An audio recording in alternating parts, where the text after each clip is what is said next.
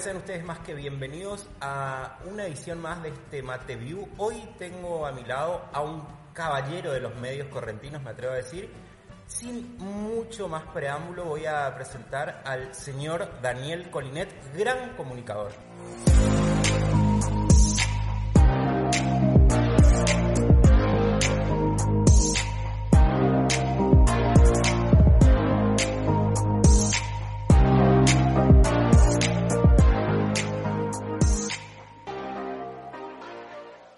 Daniel. Alfred, ¿cómo te va? ¿Cómo estás? Gracias a todos los que están del otro lado y gracias por el tiempo. ¿Cómo estamos? Muy bien. Dani, vos sabes que mm, en estos Mate View a mí me gusta hablar del camino recorrido para llegar a la foto del ganador, digo. Eh, todos sabemos lo que haces y sí que haces bastante, no parás un segundo, pero hablemos de en qué momento nace esto, el amor por los medios, me atrevo a decir. Eh, yo tengo, quizás sea memoria selectiva, pero mucha memoria de todas estas cosas. De hecho, muchas veces cuando en mis pocos tiempos o en mis tiempos libres, que me encanta escribir, me pongo a escribir, me acuerdo de todo, de todo esto, Alfred. Y, cuando yo era muy chico, muy chico, eh, jugaba a esto de, de, estar en la radio, en la tele, me encantaba eso, me encantaba muchísimo. Y tuve la oportunidad, la suerte de que mi viejo se dedicaba a la comunicación, tenía una agencia de publicidad que era de las más grosas que existían en ese momento en Corrientes, y te diría que ahí eh, me nació la otra pasión, que, es fuerte, pero que hoy es la menos desarrollada, si quiere, la hago, pero con menos intensidad o, más escondido, que tiene que ver con la publicidad. La publicidad a mí me marcó, me marcó una etapa en la que la creatividad estaba a la orden del día y si bien es cierto que hoy todos estos medios facilitan la vida de muchos para que se hagan producciones de otras características. Este es un ejemplo claro. En aquel momento había, había muchísimas limitaciones y había que, publicar los avisos en los diarios como el gran logro y había que sacar algunos spots de radio y demás. Bueno, yo fui, eh, recibía todo eso en mi casa. Entonces la mezcla que tenía de, en la... yo era muy, muy, muy, de hecho siento que todavía soy muy solitario, jugaba mucho a, hacer tele y hacer radio y en el medio se me mezclaban las cosas que traía mi viejo y las dejaba por ahí tiradas en las mesas, ¿no? Afiches, avisos, unos jingles y bueno, no, no había muchas posibilidades de ir para otro lado, digamos, me encantó siempre. Me quedó esto de escribía. ¿Lo escribías a modo de diario o...? Eh, miraba, miraba mucha publicidad y miraba mucho los avisos antes, los avisos de publicidad, pensaba que delata la edad, pero no había computadora. Entonces se armaban los avisos en los diarios, traían en un cartón los avisos armados y mi viejo los tenía y eso se lo presentaba a un cliente. Antes de presentarlos siempre estaban en mi casa. Y yo miraba eso, después me empecé a familiarizar con algunas revistas que traía, que traía él, que tenía que ver con, el mundo de la publicidad. Y en, mi intimidad empecé a escribir, empecé a escribir eh, historias, eh, cosas que, eran que ya las miro hoy y, estaba bien para esa edad, pero bastante pavotas. Eh, y, y, no me animaba, porque yo, de hecho, no es que fui, aunque parezca mentira, yo soy un tipo muy tímido. Y no me, no me da para andar mostrando, no me daba para andar mostrando las cosas. Entonces, en algún momento, eh, ya tenía, digamos, 19 años, había ido a estudiar, tuve la posibilidad de ir a estudiar, a formarme en publicidad en Buenos Aires y una la redactora que trabajaba para la agencia de mi viejo vio que yo escribía y le presentó, sin que yo sepa, una campaña a mi viejo de algo que, había escrito yo. Bueno, mi, viejo la, felicitó, le dijo, está espectacular, le dijo, ¿te gusta? Eso hizo tu hijo. a partir de ahí es como que me, me empecé a liberar con esto que lo tenía muy oculto. Pero siempre, siempre me gustó escribir y, siempre me, te diría que me flagelé mucho con cómo escribía. Eh, hasta que, bueno, empezó a pasar esto y, empecé a, tirar cosas. Empezó a pasar esto, decís, y carnaval, radio, televisión, eventos. Pensaba, ¿en qué momento para Daniel Colinet ¿En qué momento descansás? ¿Sabes qué pasa? Que a mí, mira, hace unos días Alfred tuve una charla con un amigo antes de que empecemos este proyecto en el cual yo estoy chocho de la vida que vos estés formando parte, porque lo quiero decir no porque estés presente, para mí e, era una también de las materias pendientes poder tenerte ahí al lado laburando. Eh, em, yo no, no concibo mucho de la vida sin estas cosas. Por lo tanto, para mí no es laburo. ¿Entendés? Para mí es eh, parte de eh, esto que uno busca en esencia, porque uno puede decir, viste, la esencia, el disfrute de la vida, me pasó, te decía, me pasó con un amigo, me, me decía, che, eh, casi, casi filosóficamente me estaba preguntando cuál es el sentido de la vida, en qué momento disfrutás. Y yo le digo, estoy disfrutando con esto. Esto es disfrutar la vida para mí. Me voy a, de vacaciones y a los pocos días estoy pensando en algo, por más que me ha pasado con mi, con, con, mi familia. Mi señor me dijo, ¿por qué no parás un poquitito con el teléfono? Y después se dio cuenta que no es que yo estoy conectado todo el tiempo, estoy pensando cosas que pueden venir porque se me cruza algo y bueno, así, así funciona. No sé si está bien o está mal, pero es la manera en que yo concibo esto. El otro día escuché decir a, a un colega tuyo que sos un gran creador de, ambientes, ¿no es cierto? Que, que, tenés eh, la particularidad de pintar colores fantásticos al momento de generar charlas o entrevistas. ¿Sos consciente de eso? ¿Te das cuenta? Eh, me, doy cuenta cuando me lo dicen. Me doy cuenta cuando me lo dicen. Te juro que me pasa eso. Yo, eh, te insisto, siempre en la intimidad jugaba a todo esto conmigo mismo pero no sabía por la misma timidez si me daba para, para estar haciendo que esto, estamos, que esto que estamos haciendo ahora. Eh, hasta que un día me largué, pero en ningún momento pienso que, wow, viste, lo que hay. Es más, pienso que el resto llega a determinados sitios eh, y yo no estoy pensando, me, enorgullece, me encanta, me, perdón por la expresión, me cae de gusto que vos estés haciendo lo que estás haciendo y que vos te sientas feliz. No es que yo no me sienta feliz por lo que hago, eh, no me doy cuenta de lo que estoy haciendo. Y creo que eso está bueno en la vida de todas las personas en todo lo que hacemos. En eso creo, en que donde vos te empezaste a dar cuenta y, y, hay una parte que, que, tiene que ver quizá con el ego de las personas, de cada uno de nosotros, que empieza a traicionarnos un poco. Que no está mal el ego, ¿no, es cierto? No, no. Para nada, pero eh, y yo le quiero contar a la gente que esto que vos decías hace un ratito de que sos bastante solitario, eso se ve muchas veces eh, en el estudio, cuando de repente estamos en vivo y vos andás por detrás de las cámaras y se te nota, o por lo menos yo me doy cuenta que tu cabecita te está pensando en el programa del día siguiente o en lo que va a pasar en el bloque siguiente, todo el tiempo estás craneando y como que todo el tiempo necesitas de, tu espacio para que la creatividad fluya, ¿no es cierto? Sí, eso, eso me pasa, eso me pasa, eso es, es así, yo me doy cuenta... Eh, me doy cuenta que disfruto si nos sentamos a tomar un café pero quizá disfruto igual o más, y no porque no quiera tomar un café con alguien, disfruto igual o más cuando me siento en soledad a escribir algo, eh, a, pensar algo, y en el mismo laburo, eh, esto que está diciendo yo, estoy tratando de ver eh, cómo cierra todo, ¿no? Pero, pero ese es un gran defecto. Me pasa con nuestra amiga y productora del programa de tele, y me dice, pero si vos no contás qué es lo que no nos contás qué es lo que está queriendo hacer, nadie va a saber. Yo por ahí pienso que como yo estoy pensando algo, el resto ya lo está pensando igual. Pero bueno. Claro, y no es así. Y no es así, no es así. Es algo que tengo que aprender, pero bueno. Vos sabés que mm, por ahí me critican esto de que tiro muchas flores, pero gracias a Dios me toca, tengo la oportunidad de charlar con personas que, que quiero, que admiro y que aprecio.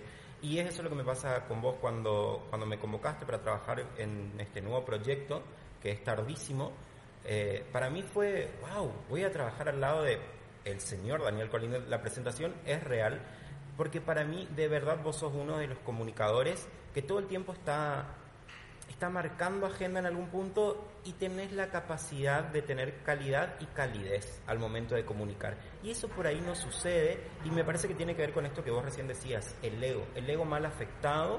Cuando el ego está mal afectado en los comunicadores, me parece que no, eso no tiene cimientos, los cimientos están raros. Así que de verdad para mí es fantástico verte, verte tan, tan motivado y tan lleno todo el tiempo. Eso es hermoso. Yo, te agradezco y, en serio digo, y esto no es devolución de gentilezas, yo fuera de broma estoy orgulloso de lo que, de lo que está pasando. Mira, voy a contar algo que no, que hoy en el grupo este que tenemos de WhatsApp, que hay una presentación que, que se graba de los, y me dicen, ¿Por qué ponen esa voz? Que en realidad es por qué pongo esa voz. Este, este programa que estamos haciendo ahora me está dando algo que, eh, que para un tipo que tiene, para un tipo nostálgico es muy fuerte. Eh, me dio la posibilidad de encontrarme con dos amigos de la pantalla con los que hicimos mucho laburo y a los que también les tengo no solamente el cariño de, amistad, sino el aprecio como profesionales, que son Emilio Carotti y Eduardo del Valle. En el orden que quieras, Edu y Emilio, como vos quieras, son amigos.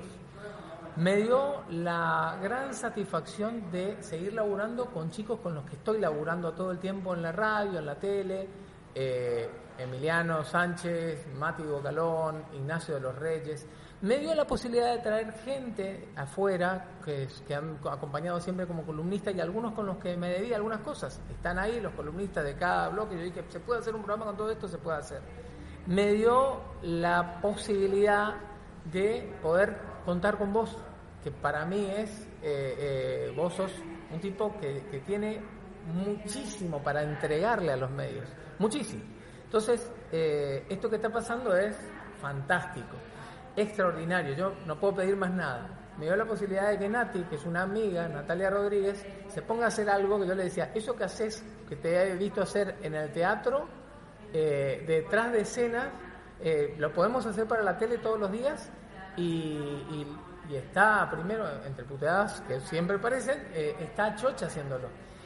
Y esa voz, yo hice un primer programa de televisión que, se llamaba Simplemente, hace muchísimos años.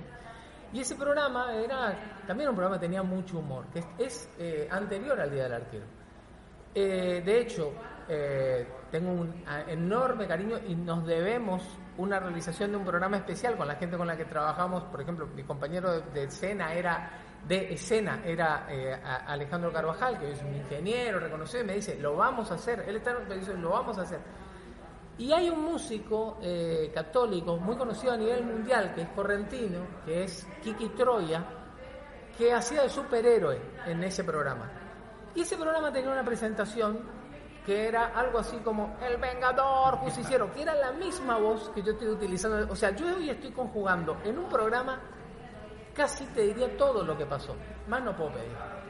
Es que se te ve así, es como no sé, una criatura en un parque de diversiones con todos sus amigos, porque es eso lo que, lo que se nota y me parece que es lo que la gente percibe también, porque después cuando recibimos críticas o, elogios del programa, eh, justamente resaltan esto, eh, se los ve divertirse, se los ve contentos y nosotros que estamos ahí todas las siestas, es eso lo que sucede. Y me parece, acá voy a tomar lo que vos decías hoy, esa es la paga que recibimos todos los días, el, disfrutar lo que estamos haciendo. No, no es un trabajo, es un disfrute. Y si no disfrutás de las cosas, Alfred, para mí por lo menos no está bueno. Si no disfrutás verdaderamente de las cosas. ¿eh? Si no llegás a, tu casa, tirado vos solito, ni siquiera te estoy hablando con, en familia, ¿eh? vos solo mirando al techo y decís qué bueno estuvo esto, eh, para mí no tiene mucho sentido. Me acuerdo en un programa de tardísimo que vos te acercaste para que yo te dé un pie y me dijiste, vos ahora decís que vos nos veías desde chico. Y y yo ahí te conté una anécdota que cuando yo llegué a Corrientes, eh, automáticamente comencé a trabajar con Dionisio Soler y a Dionisio era un tipo muy nostálgico también y le encantaba mirar VHS. Entonces todas las siestas cuando estábamos libres él me ponía VHS de sus obras, de, de distintas cuestiones y en un momento me puso un VHS con una nota que le realizaste vos en un parador. No recuerdo el parador y él me dijo, este hombre es uno de los mejores comunicadores que tiene la ciudad. Quedo, yo no te conocía lógicamente y después te comencé a ver en el carnaval y entonces ahí a mí me pasó esto. Yo cuando llegué a Corriente automáticamente pude identificar quiénes eran las figuras del espectáculo de la ciudad. Obvio que entraste automáticamente en ese cuadrito de, figuras de nuestra ciudad. Y entonces de verdad, después cuando yo tuve el placer de poder conocerte, de ver cómo te manejabas, fue realmente fantástico, porque a mí lo que me gusta es cuando esa figura pública es la misma debajo de los escenarios debajo y fuera del micrófono. De verdad es fantástico poder trabajar con un tipo que sostiene todo lo que dice fuera y dentro del aire, ¿no es cierto? Mira, eh, yo te agradezco, pero yo creo que la vida debe ser así. Eh, si nos va a veces como nos va para bien y para mal, es porque eh, no hacemos, viste, a mí me pegó mucho la, educación católica, no hacemos nuestro examen de conciencia que siempre está bueno hacerlo, no necesariamente con un cura, con vos mismo, digamos, mirarte al espejo y decir, pará, flaco, no, esto no es, eh, no sé, vos no sos el mejor de todos, no sos el peor de todos, y estás haciendo un laburo como lo hace cualquiera de las personas que hoy está acá.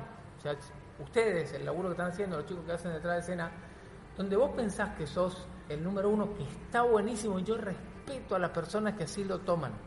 Eh, por una cuestión de la sana competencia, está muy bueno. Ahora, eh, yo creo que no es, en mi trabajo no es ni más ni menos que el de cualquier otra persona que está haciendo cualquier actividad. Con un elemento extra que es importante. Eh, si a vos te caga de gusto lo que estás haciendo, tele. No importa si, si te ven, si te escuchan, si te miran, eh, un universo incalculable o los, o los de tu entorno que te están aplaudiendo. Con eso creo que, que alcanza. Una de las mejores notas que, me hicieron a mí, no es que me hayan hecho miles, pero me han hecho algunas, fui, fuiste vos en la luna. Y sobre el final de, de esa charla, la verdad que me noqueaste con la pregunta de ¿a qué le tenés miedo? ¿A qué le tiene miedo Daniel Colinet? Eh, por ahí, más que miedo, eh, porque creo que también es parte. Eh, mira, lo voy, lo voy asumiendo como una chance. cuando vine a nacer a mis hijos, le tenía miedo a no poder verlos crecer. Hoy digo que todo está en el bolillero, que pueda pasar cualquier cosa. Ojalá aún sin estar el día de mañana presente, le tengo miedo a que no haya sido el padre que pretendía ser. Que ellos eh, entiendan que lo que elijan, esto que estamos hablando, que lo que elijan en sus vidas eh, sea, sea convencido, no importa lo que hagan, sea convencido y le metan para adelante. Sin subirse a un carro que hace, que en algún momento todo, por alguna razón, en cualquier cosita nos subimos, pero que sepan que hay un momento que tenés que bajarte y seguir, seguir seguir haciendo la tuya. Eh, eso, pero no es, no es una cosa que ni siquiera eh, se las voy a terminar reclamando, estando acá, allá o allá, digamos. O sea, no se la voy a terminar reclamando. Digo, che, me encantaría que, que ellos eh, no se fallen, no que no me fallen, que no se fallen. Con eso estoy. Daniel, ¿cómo la pasaste? Súper bien, súper bien. Súper bien porque realmente no... Quiero contarte algo. A mí no es que yo no acceda, yo no soy el tipo al que... Yo estoy acostumbrado a estar en tu lugar. todo el tiempo. O estoy acostumbrado a estar en el lugar que están los chicos ahí, del otro lado, eh, de, este lado, pero les recontra agradezco. Y, los felicito por esto, porque esto es, eh, además se nota que le meten una, perdón por la expresión de nuevo, le meten una bola bárbara a esto y esto, eso está buenísimo, eso está buenísimo. Bueno, mira, voy a, voy a decir algo que al aire y en Mate News nunca lo dije, pero Mate News llegó a mi vida para oxigenarla y para darle vida. Y tardísimo el señor Daniel Colinet y todo su equipo llega para reforzar eso. Y tiene que ver con esto de que es fantástico, el valor que tiene es incalculable, el poder trabajar con personas que son realmente maravillosas y muy, muy buenas personas. Porque de verdad, lo buena persona te va a marcar lo buen profesional que puedes llegar a ser. Y ustedes, los chicos de Mate News y vos y todo tu equipo son personas realmente maravillosas. Así que Gracias, gracias por lo de tardísimos, gracias por esta charla. Y para mí también fue una gran responsabilidad tener que poder charlar con vos. Yo igual digo que soy un anfitrión de la charla eh, y la pasé muy bien también. De verdad, mil, mil gracias. Gracias a vos y felicitaciones por esto. Y me encanta que estés contento con todo lo que estás haciendo, porque te lo mereces además. Tengo un regalito para vos de la gente de ah, Stamper. Buenísimo, ¿Lo puedo, ¿lo puedo abrir, no? ¿O no? Sí, sí, sí, sí, sí, Puede, puede, puede, puede. Puedo, ¿no? A ver. Te, mimamos con eso. ¿Me miman con esto? Como diría la señora Mirta Legrán, ese es nuestro calle. Qué lindo. Ah, bueno. Para tu bici, vos que salís a soy, soy de la bici, porque eso lo voy a ocupar la bici directamente, che. Espectacular. Ahora que me estoy, le estoy metiendo kilómetros en bicicleta, que eso no hacía, espectacular. Mira, mira lo que es. Ahí está. Buenísimo, ¿eh? Gracias, chicos, ¿eh? Y felicitaciones de nuevo. Dani, mil gracias, de verdad, mil, mil gracias y el mayor de los éxitos en todo. Bueno, a seguir metiendo el mate en lo que hacen, que está buenísimo. Muy bien. Gracias, gracias. Que nunca es tarde. Nunca es tarde, nunca, nunca. Nunca es tardísimo. y a ustedes muchísimas gracias por acompañarnos una vez más, una vez más. Y recuerden que hay muchísimo más de estos hermosos mate vivos.